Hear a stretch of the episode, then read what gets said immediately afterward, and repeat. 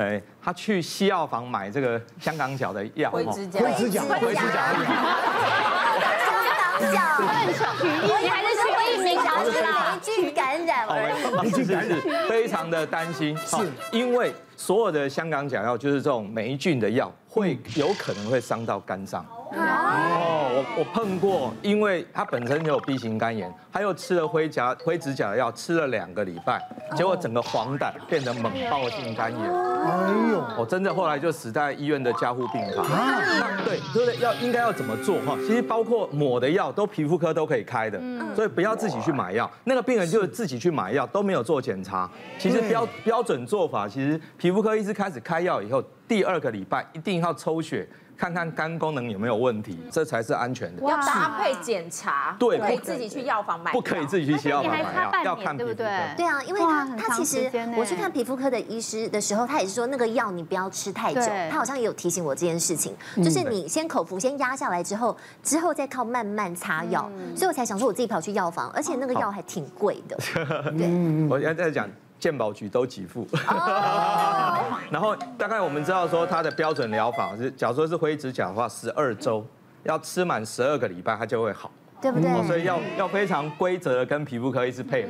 对。昨天我要再提一个，是我们内科常碰到的哈，他有一个病人呢，大概四十几岁，他来的时候，他的指甲是很白的，然后变得非常的薄。是很薄，那你看有点变形。我们平常是这样一个弧度，它有点翻起来，嗯，有点凹了。对，有点凹了。那一看呢，不对，这个人应该有贫血的情形。我们一抽血，血红素只有六，哇，正常女生是十二到十六，它只剩一半。那后来是为什么会这样贫血这么厉害？这么久的时间才会让指甲整个变薄？原来他有一个子宫肌瘤很厉害哦，所以一直血红素一直流失，一直流失。哦，后来当然是先把他的子宫肌瘤拿掉，贫血改善，他指甲才慢慢好了。哦，所以有时候我们看这些皮肤啊、指甲，确实对健康影响很大。其实平常我们啊听很多啦，不管中医西医啦，我们讲人家讲说气血不足，有没有？中医最常讲，就把头发干燥。冒黄或少，然后指指甲不健康，对。不对？就叫气血不足。哎，我我们有还还蛮多这种好生活常识。你好足哦。那因为我觉得我自己呢，就是长期有，因为我从小生出来，我的发线就是从中间整颗头颅中间开始长，所以我从小的外号 清朝人，清朝人。外号对，就是河童阿哥，所以我对于我的那个高额头有阴影，你知道吗？所以我长大之后不不管怎么换发型，烫的直的，我就是一定要留刘海，然后强风吹来我都要装害羞，说啊风好大，然后赶快躲在后面。但其实我是怕我的刘海被吹起来。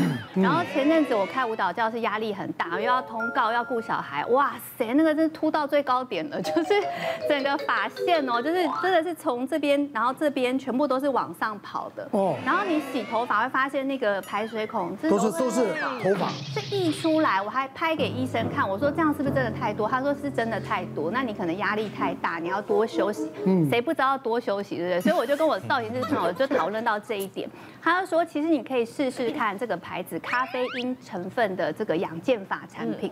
之后我就有上网研究，它其实就是用德国的百年大厂的咖啡因的成分，然后它有加天然的胜肽。然后又没有酒精，没有细磷，所以它的成分一系列看起来，我觉得哦，可以放心的去试试看，因为我很怕再次受到你知道二度伤害就掉更多。然后它这个系列养健法就是有三个步骤，第一个就是大家都知道先净化头皮嘛，你要先把那些脏污啊、角质代谢掉。那它这个里面就是有天然的植萃，就是你可以去按摩头皮，然后温和的代谢掉它的角质，先把它的头皮清干净之后，再去进行洗发，就第二个步骤。嗯，那洗发呢，我觉得它有。很多不同的功能，像它这个有丰盈健法，也有控油的，也有滋润的，就可以针对你当时的状况。那我那时候很严重，所以我就是用丰盈的，然后它的味道非常好闻，大家可以闻闻看，草本的。就是它的是男生女生都会喜欢的味道，味道很重要，非常好闻，对，而且很迷人的香氛，很舒服，很舒服，舒服的味道，就是你洗完会马上睡着的那种，对对对，就会觉得好像很清爽，很清爽，对，高级沙龙店出来的高级的高级味。然后它里面呢，就是有水解小麦蛋白跟大米蛋白，然后它其实这两个成分就可以让我们头发就是比较有弹性，嗯，然后你在梳的时候它会比较丰盈，也比较不会容易断。断裂，就不会排水孔一堆这样子。那第三个步骤就是用这个堪称是法界的小棕瓶，它是保养头皮的精华液。你在头发为湿的时候，你就喷在头发跟头皮上，然后按摩一下。因为它里面有姜根，哦，对，姜根，然后可以活络头皮，还有生态。这个三步骤呢，就是我每天就是按部就班的这样子洗，我就发现它其实可以让我真的减少很多很多的断裂。洗完头之后呢，一定也要再记得用这个按摩梳去梳顺头发。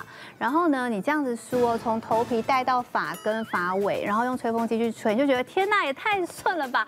而且它是我用过最好用的按摩梳，它完全一根头发都不会卡，我真的觉得非常的好用。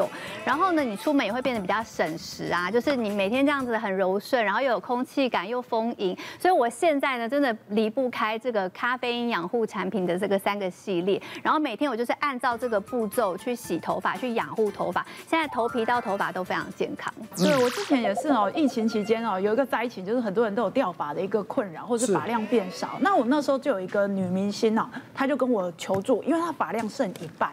人看起来瞬间老非常多，那我帮他做一个头发拉扯，实验一拉哦不得了，拉三下掉三根，算是一个蛮严重的一个掉发。后来我帮他诊断好是一个休止期的落发，是会回来的，不过也是蛮辛苦的，就是这个头发的状态大量的进入一个掉落的一个状态哈。其实很多人都会在忽略掉说，我们常常注重说脸的保养，大家瓶瓶罐罐买非常多，可是你忘记我们头皮头发也是需要保养的，而且这里没有及早开始保养，它就提早开始老化。嗯。所以其实我们常常鼓励大家说，不是只有顾脸、头皮、头发都要顾。那我们还观察到一个很恐怖的现象，就是你有发现到你周边的人啊，他这个有发量的困扰的人，有年轻化的一个趋势。对，以前可能四五十岁他才在烦恼，哇，现在不得了，我们门诊甚至看到男生有的三十岁他就有这个困扰，是，那女生有的三十五岁就有这个困扰。那为什么？可能疫情压力啦，或者生活作息不正常啊，或者是啊经常的一个染烫，所以真的是有一个年轻化的一个趋势。那大家就会想说，好，那我要认真来保养，要怎么样来保养它呢？我们看到前面这里哦，这个森林里面啊，树木要长得好，土壤一定要肥沃。所以其实头发就好像是那个树木，那就像那棵大树。那我们的土壤，我们就是我们的头皮。所以你要树木要长得好，你的土壤的品质一定是要好，养分要够，环境要好的嘛。那我们要怎么样子来养护头皮呢？很多人就说啊，我就是选这个洗发精，选好一点，选贵一点，注重一下。不是，其实头皮的养护非常重要，嗯，清洁也非常重要。其实我们在看一些成分哦，像是这个刚刚说这个呃咖啡因，咖啡因，咖啡因它可以强健我们的发根，提高我们的头皮的一个保护力。那像刚刚有提到这个植物生态哦，植物生态这个成分呢，它可以帮我们补充养分，让我们的头发的强韧度提高。哦，那甚至是像刚刚说这个水解小麦蛋白、大米蛋白以及姜根，都是对我们的头发以及头皮相当好的成分哦。其实我觉得像刚刚一凡那样子保养他的头发啦，其实是一个非常聪明的一个做法哦。三个步骤，第一个先净化调理我们的头皮，第二个是呢，你要选择正确可以清洁你发丝的一个洗发精。那第三个步骤呢，你可以用一些头皮的精华液去养护你的头皮，让它更健康。按照这样子一个三个步骤的保养，可以让你的头皮在最刚好的状态，那当然就会有一头亮丽的秀发喽。好，我们前面提到了我们指甲、头发，接下来我们来看看还有哪些大家很在意的问题。接下来我们来看看嘴巴的一些变化，在嘴唇上面的破皮，还有一个叫做我们可以看到我们的疱疹，嗯，上面有一些小水泡。哦，它这疱疹比较讨厌的就是它跟我们的口角炎不太一样，口角炎你可能哎不管它，原则上一个礼拜到两个礼拜它就会好。可是这个疱疹病毒啊，你如果没有好好处理它的话，两个礼拜以上有些人还不会好，而重点是它还会感染。还会再传染给别人。我 right now 就在存疱疹。是，他真的疱疹，早上早上还没有录影就说，哎呦，我们今天讨论的话题我就有哎。对啊，他他是我看过最认真的护理师。